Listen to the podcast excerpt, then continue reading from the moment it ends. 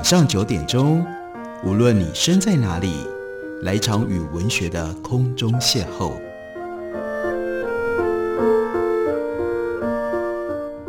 杨照谈书，邀您一同遨游文学世界，认识古今中外的经典之作。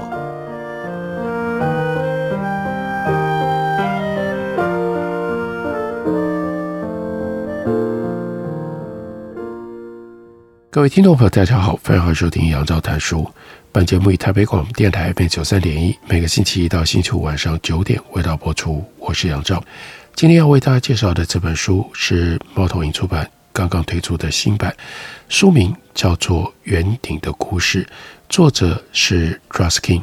这本书从英文翻译过来，英文原来的书名有一个重要的主角的名字，英文书名是 Brunelleschi's Dome。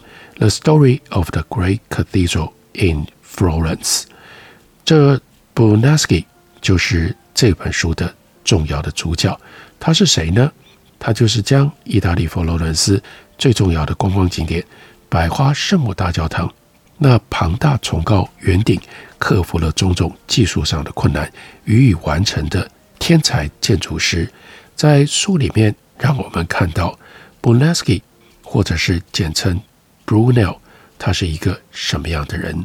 当百花大教堂陷入到了工程困境，而贴出了征召解决问题的，而贴出了征召解决问题的人的这样的一份诬告的时候，Bonaski 他四十一岁，既矮又秃，他看起来满脸横肉，另外有鹰钩鼻、薄唇和单薄的下巴，他肮脏凌乱的衣服。对他的仪容没有太大的帮助。然而，在佛罗伦斯，这样难看的外表却几乎就等于是天才的象征。在一大堆丑陋或者是邋遢的杰出艺术家当中，Brunel 不过是另外一个新成员。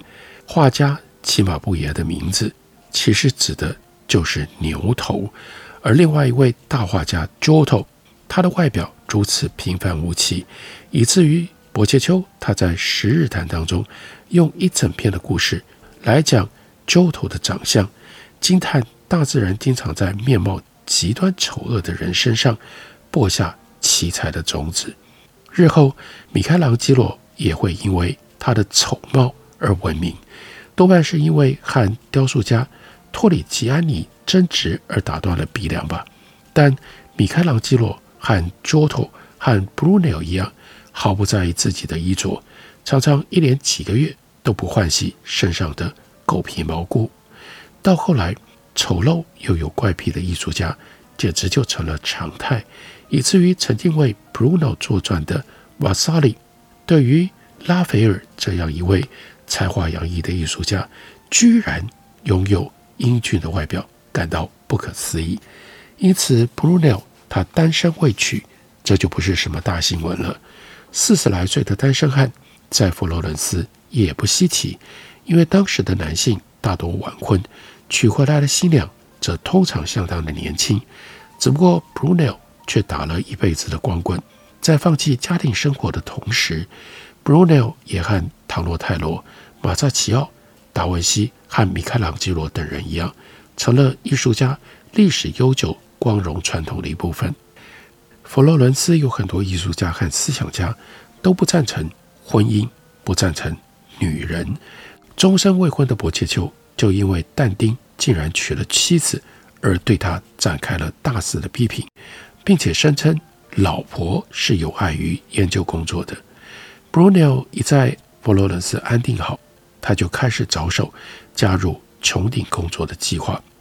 一四一七年五月，大教堂工程处付给他。十个 florin 金币作为画圆顶设计图的酬劳。这批设计图的内容我们今天没有记录留下来。不过，据马内提描述，自从 Brunel 从罗马回到佛罗伦斯之后，这些教堂的执事就热切地征求他的建议。撇开他研究罗马拱顶技术的学者名声日渐响亮不说，他竟然能够在这个阶段。巧妙进入到如此重要计划的核心，可能也颇出人意料。尽管 Brunel 年轻的时候是一位前途看好的金匠，但这个时候四十一岁的他其实没有多少实际的成就。他曾经在一四一二年当中为临阵普拉托的大教堂工程提供建议，不过该项工作跟结构并没有关系，只是在教堂的正面贴上了深绿色的蛇纹石，这是装饰性的工程。到目前为止。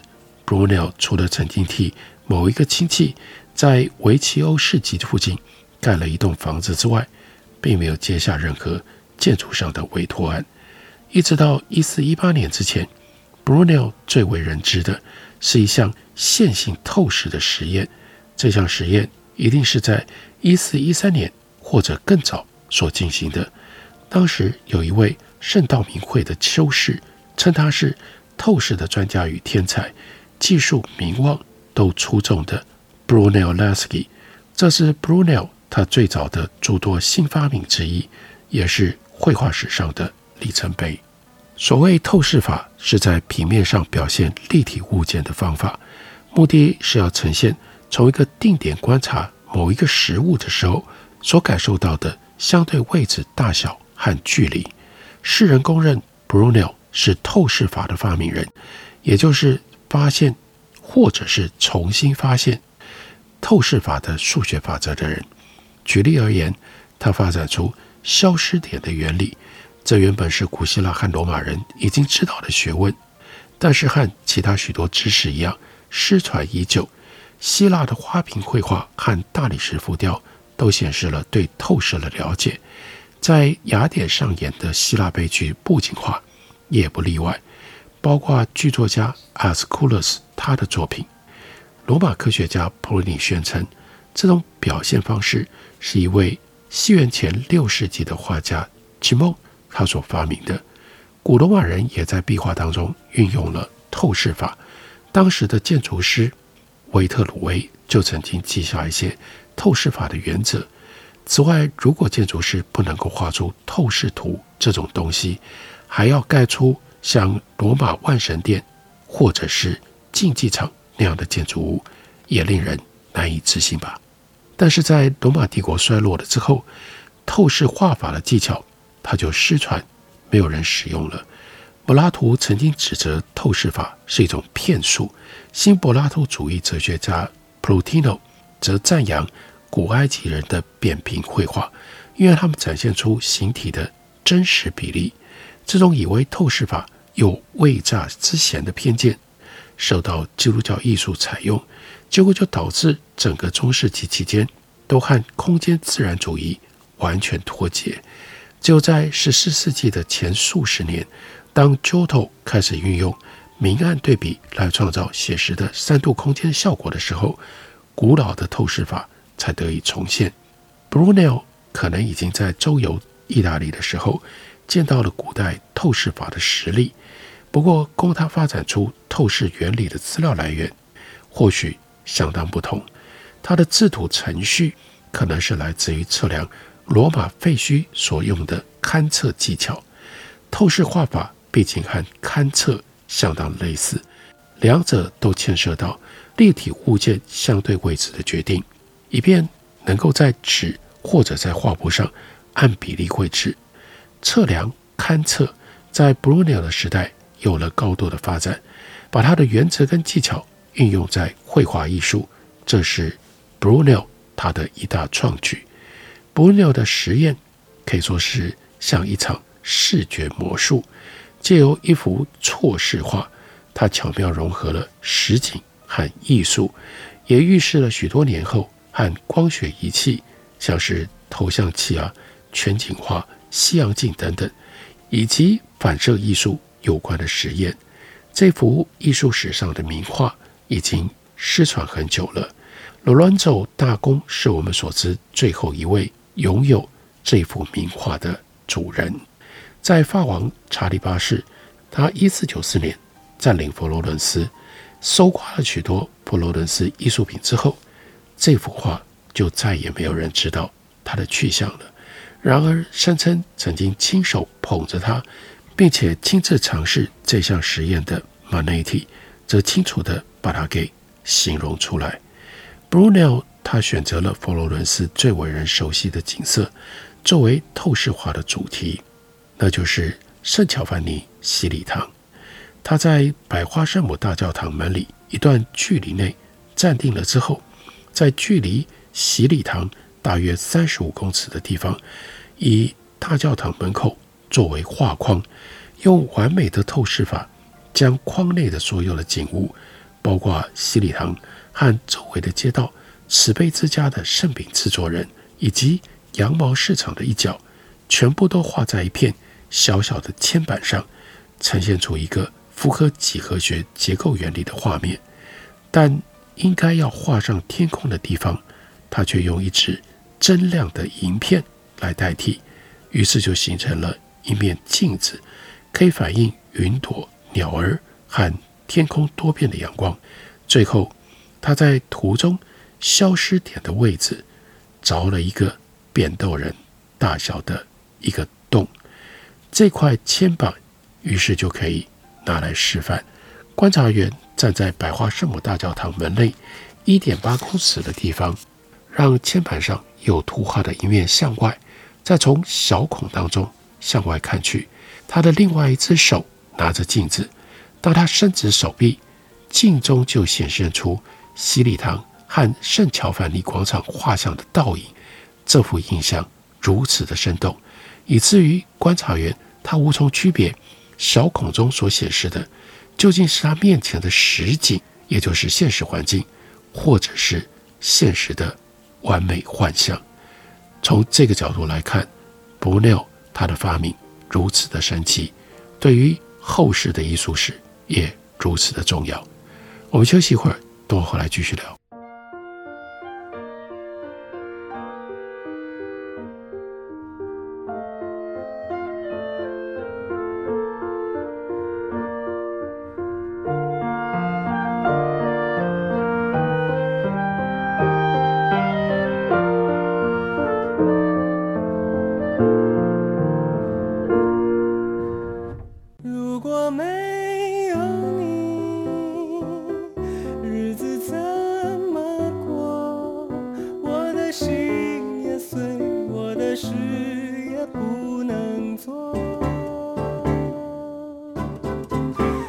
是林俊逸，台北的好声音尽在 FM 九三点一 AM 一一三四台北广播电台。反正一段我就知道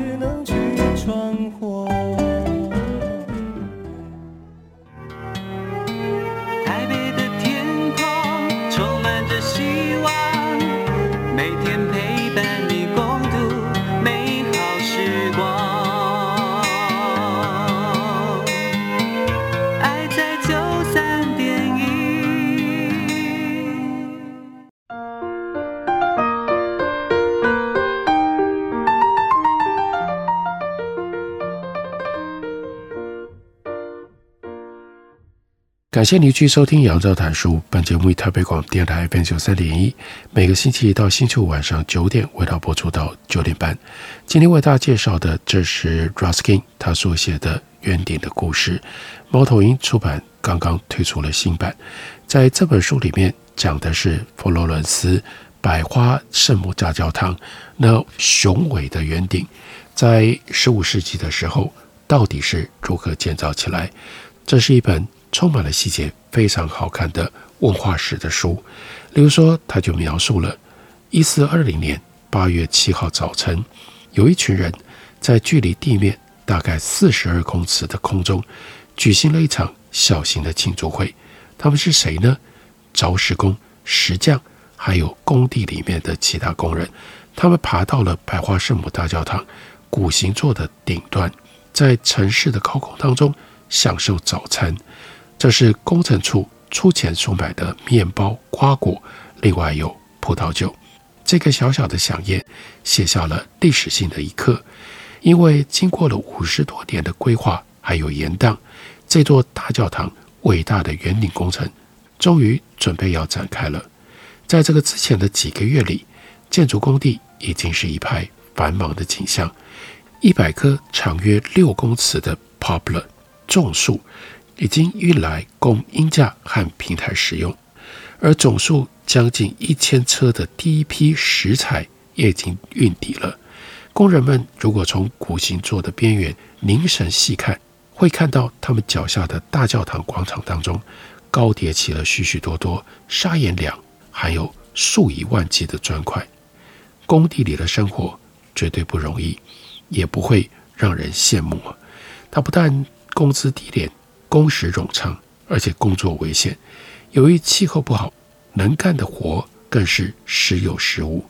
建筑业工人大多是来自于穷苦人家，也就是当时所称的小门小户，没有一技之长的劳工，那是搬运石灰跟砖块的人，通称为没有姓氏、没有家庭的人。从事圆顶工程的人数。多达三百名，其中包括了采石场的工人。采石场工人一周的工作时间很长，周一到周六通常由黎明一直工作到黄昏，所以夏季的时候，每一天的工作量甚至长达十四个小时。每当周六，这是发薪水的时候，由工头发给工人单据，他们再向公证处的核心职员去兑换成为现金。运气好的话，还有可能提早一两个钟头下工，让他们有机会到附近的维吉欧市集去买食物。因为市集和其他的店铺到了礼拜天就不营业了。在周日安息日这一天，还有宗教节庆的期间，所有的行业都禁止上工，只有负责在节日当中为食材浇灌，让食材保持湿润可塑的工人。是例外，在墙上涂遍了粪肥，来保持石材潮湿，并且防风吹日晒。这是中世纪经常使用的方法，但大教堂好像没有采取这项措施。原因之一可能是当局顾虑到卫生的问题，就明文禁止把粪肥运到城里来。宗教节庆对于石匠来说，刚好提供了一个远离工作，能够疏解身心的管道，在这样的日子里面，他们会在妓女还有放债人被驱赶一空的街道上游行，或者到圣加洛大道旁的摊贩当中去寻求在那里贩卖的赎罪券。他们最重要的节日是十一月八号，守护城视寻道者的节日。这是四位信奉基督教的雕刻师，因为拒绝雕刻异教医神他的雕像。而遭到了戴克里先大帝处死。男性会在这一天一起去望弥撒，然后呢用餐饮酒，当然有的时候喝酒喝到毫无节制的地步。因为工会的章程提到，在这隆重的场所上，有些人的行为举止竟然有如身处在酒馆里。如果将安息日和这些宗教节庆列入考量，一名全职劳工每年应该可以在圆顶工作大约两百七十天。不过实际上，由于天气的关系，工作的天数可能没有那么多，也许是在两百天左右。当天气太冷、太湿，或者是风太大，人就无法在屋顶工作。所有的石匠的名字就被放到一只皮囊当中，由工头从里面。抽出五个人，他们要负责在避风雨处去涂灰泥或者是砌砖，那其他的工人就停薪遣回。比较长期的停工也有可能会发生，因此这群石匠在大教堂的每一个工作天都处在混沌不明的情况下。教堂钟声会在城里面的各区响起，把他们从床上叫醒，要他们去干活。带着工程处请他们自备的工具，有凿子、钉子尺、铁锤、抹泥刀、木锤等等。这些工具可以由常驻在工地操作锻炉的铁匠来修理，或者是来磨块。到达大教堂了之后，这些工匠就将自己的名字刻在一块石膏板上，这就像是在工厂打卡一样。工作的时数。由一只沙漏来记录。Brunel 是个严厉的长官，他后来在圣灵大教堂的建筑工地就立下了更精确的纪律形式，改用一座半小时钟，那就是每三十分钟就报时一次，来规范每个工作天。十五世纪的时间观念也正在改变当中。整个中世纪阶段，时间一直都是和礼拜仪式的时刻有关，比如拉丁文的小时其实是和祈祷同意的。每一个小时分成四个十分钟，每分钟又分成四十个片刻。不过到了一四零零年，大家已经习惯将每小时分为六十分钟。每分钟分为六十秒，生活的步调在越来越快当中。除了工具以外，工人随身的皮囊当中还带着自己的食物。午餐规定是在十一点钟，教堂钟声第二次响起的时候。我们知道，午餐这些工匠通常是在半空中进行的，因为在一四二六年的时候，为了阻止工人偷懒。工程处就下令，一整天不准这些石匠从圆顶下来。这就表示，即使是在最炎热的夏天，工人也不能够享受甜美的懒散，那就是工人因为气温太高停工去午睡。同样也是在一四二六年，Brunel 就下令，在圆顶的双壳之间设立一座小饭馆，为工人提供午餐。由于石匠也是佛罗伦斯消防员，所以圆顶着火的危险可能因此得以降低。而消防这项责任之所以会落到他们身上，是因为他们的工具能以唯一实际的方式扑灭大火，那就是拆下墙壁来开辟防火线。炎炎夏日当中，工人靠着跟工具午餐一起随身携带的扁酒瓶，提供葡萄酒来止渴。在这种环境底下，喝酒看似奇怪而不明智。然而，葡萄酒不管有没有掺水，其实比水更有益健康，因为水带有细菌，会传染疾病。佛罗伦斯人对于酒的保健特质抱有很大的信心，相信适度的饮用能够改善血液，能够促进消化，能够镇静思维的能力，能够提神醒脑。还有能够排出胀气，对这些在离地数十公尺的高空上去工作，只能攀附着一座内弯拱顶的工人而言，酒精应该多少也有壮胆的功能。在那个历史性的八月早晨，这些在苦行座上吃早餐的石匠，的确需要相当大的勇气。在他们的脚下，可以看见新近完工的。南主教堂拱顶，一名叫做 Valentino 的石匠，三个礼拜前才从那里三十公尺的高空失足坠落，丧命了。为了让圆顶工程可以在夏天开展，还有一个人在赶工完成主教坛的时候上山了。工程处负责了这两个人的葬礼费用，但如果要说到善举，这也就是工人。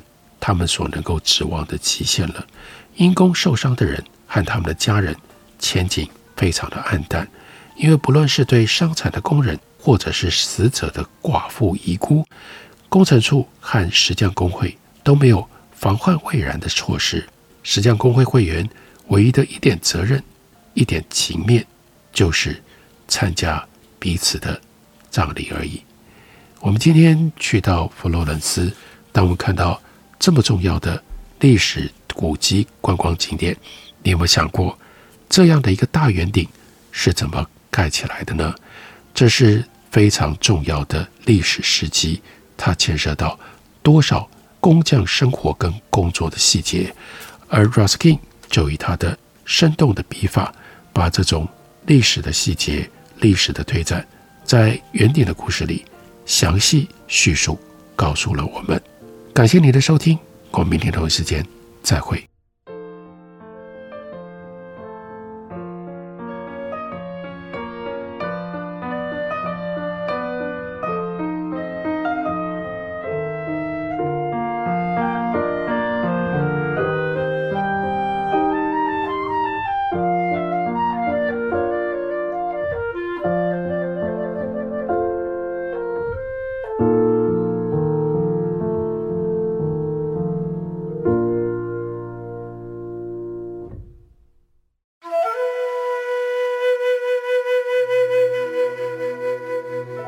哎呦，电台转来转去都不知道听哪一台耶。你可以听 FM 九三点一那一台呀。FM 九三点一。对呀，FM 九三点一台北广播电台，从早到晚二十四小时不间断，内容丰富多元，有新闻、社福、健康、教育、资讯、政策、财经，还有艺文、美食、音乐及观光，甚至跨越族群接轨国际。哇！最重要的是，错过了节目也不用担心，因为网络上会保留六十天，让你随时随地都可以随选收听哦。哇！那我赶快来搜寻九三点一台北广播电台，让你不止听见台北的声音。